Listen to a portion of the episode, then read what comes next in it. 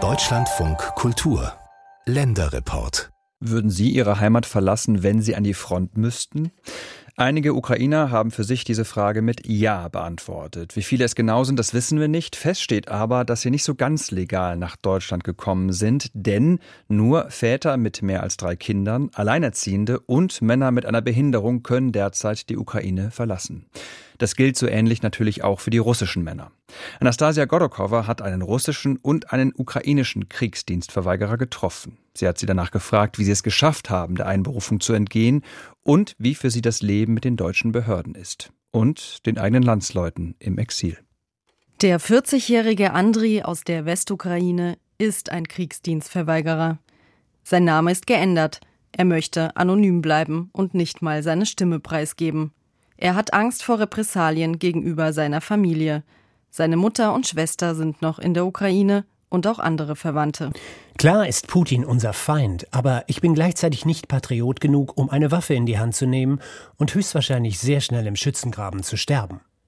Mein Selbsterhaltungstrieb ist einfach stärker. Die Entscheidung, die Ukraine zu verlassen, war aber eine, die ich mit meiner Frau und meinem 16-jährigen Sohn gemeinsam getroffen habe. Wäre ich kein Familienvater, wäre ich wahrscheinlich geblieben. Denn Auswandern ist hart.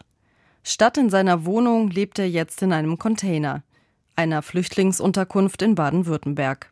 Er hadert mit der deutschen Mentalität und Bürokratie, dafür fühlt er sich das erste Mal seit langer Zeit frei. Seit am 5. Januar dieses Jahres der ukrainische Arbeitgeber per Gesetz verpflichtet wurde, dem Militärkommissariat Rechenschaft über wehrpflichtige Mitarbeiter Auskunft zu geben, hatte sich Andri in der Ukraine nicht mehr wohlgefühlt.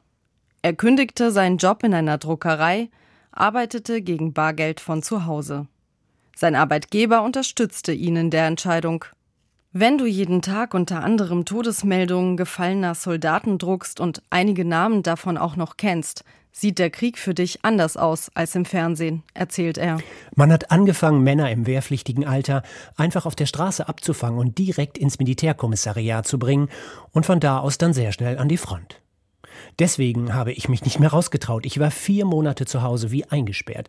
Nicht mal in den Supermarkt habe ich mich getraut. Da hat die Familie den Entschluss gefasst, gemeinsam auszureisen. Ein Behindertenausweis machte es in seinem Fall möglich.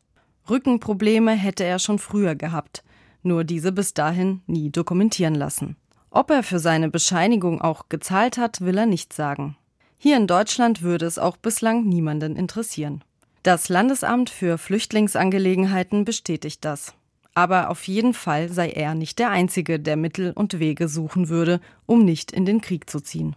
Die meisten, die ich kenne, wollen nicht kämpfen. Diejenigen, die wirklich Patrioten sind und das Land verteidigen wollten, die sind entweder schon 2014 in den Krieg im Donbass gezogen oder in der ersten Welle nach Beginn des großflächigen Angriffskrieges. Alle anderen versuchen auszureisen oder lassen sich scheiden, um das alleinige Sorgerecht für das Kind zu bekommen. Dann wird man nicht einberufen. Oder man versucht die Vormundschaft für seine Mutter zu bekommen. Auch dann kann man nicht einberufen werden. Verurteilen würde ihn, Andri, zumindest bislang niemand für seine Entscheidung. Weder zu Hause in der Ukraine noch hier unter anderen ukrainischen Geflüchteten, erzählt er. Alle denken an ihre Männer, wenn eine Frau irgendwie die Möglichkeit hätte, ihren Mann zu retten, würde sie es tun. Deswegen guckt mich hier niemand schief an. Nicht alle sehen Andris Haltung so unproblematisch wie sein Umfeld. In der ukrainischen Community in Berlin ist dieses Thema eins, worüber man am liebsten nicht spricht. Es ist zu schmerzhaft und gleichzeitig zu komplex. Schließlich haben viele ukrainische Frauen ihre Männer, Brüder, Söhne, Freunde an der Front verwundet, getötet. Die einen verstehen die Entscheidung, nicht zu kämpfen, die anderen verurteilen sie aufs Schärfste. Für Pazifismus und Egoismus sei einfach nicht die Zeit. Wenn keiner mehr kämpfen will, ist das Land nämlich verloren. Die 50-jährige Tetjana aus Mikolaev ist mit ihrer 14-jährigen Tochter seit März 2022 in Berlin. Ihr Mann ist in der Ukraine geblieben. Aber er kämpft ebenfalls nicht an der Front.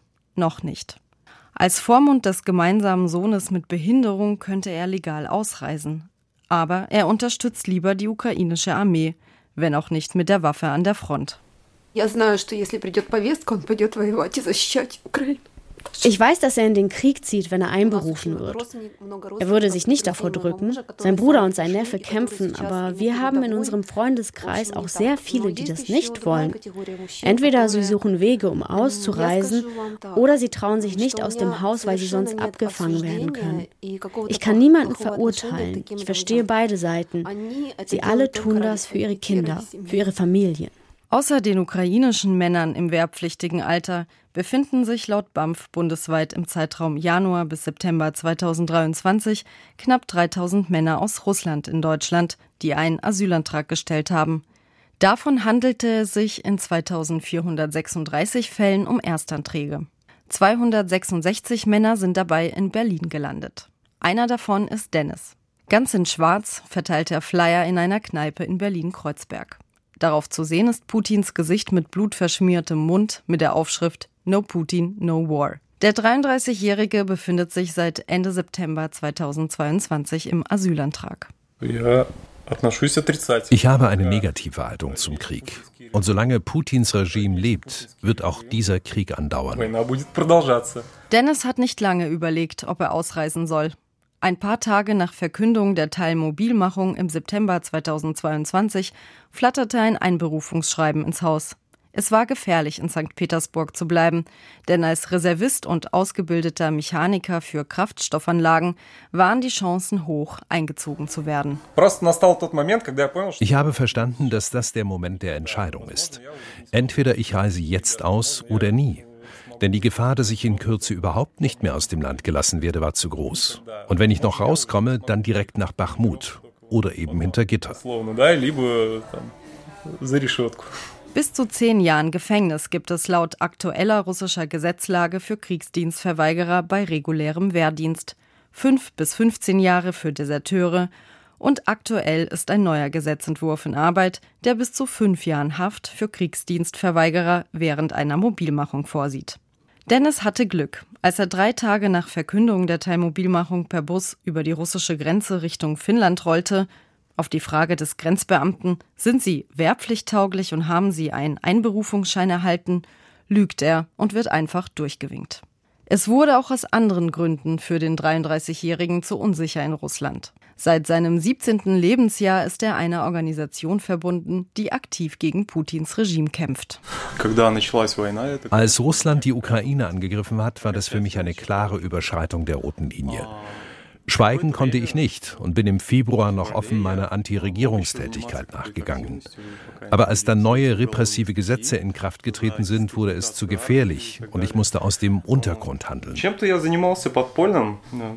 Wie genau will er nicht auf Band sagen. Er würde sonst andere Menschen gefährden.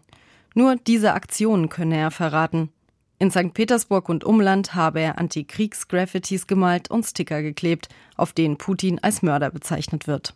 Auch das würde ihm im heutigen Russland bis zu 15 Jahren Haft bringen. Auf den wenigen Antikriegsdemonstrationen war er auch anwesend und war schockiert darüber, wie wenige Menschen sich da versammelt hatten. In Russland gibt es trotzdem immer noch Menschen, die bereit sind, radikal zu handeln. Und sie handeln. Gerade jetzt, in diesem Moment, auch wenn wir das nicht mitkriegen, passiert was.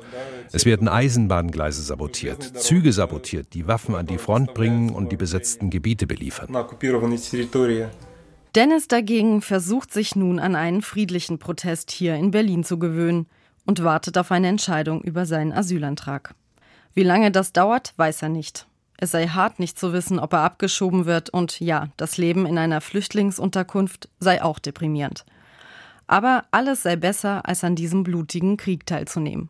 Über Männer, die dennoch für Russland in den Krieg ziehen, kann er nur den Kopf schütteln. Ich halte sie für debil. Wie kann ein psychisch gesunder Mensch in den Krieg ziehen, um sein Land zu verteidigen, was er selbst der Aggressor ist? Das ist doch schizophren. Will ich, dass die in den Krieg ziehen? Nein, natürlich nicht. Habe ich Mitleid mit ihnen, wenn sie umkommen? Nein, auch nicht.